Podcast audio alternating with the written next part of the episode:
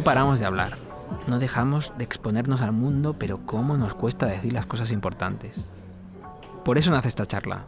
Soy Jesús Terrés y está conmigo Alberto Moreno. ¿Cómo estás, Alberto? Estoy bastante bien, ¿y tú? Yo estoy de maravilla. Estoy contigo. Jo, pues qué bien todo.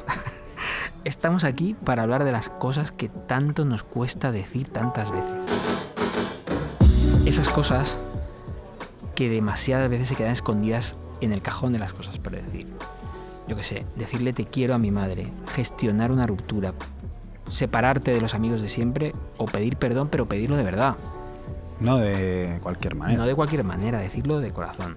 Decir las cosas es un podcast de Vanity Fair para Gran Melia que nace de una idea poderosa y en la que creemos. No tenemos tiempo que perder. Y si no decimos ahora las cosas importantes, ¿cuándo las vamos a decir?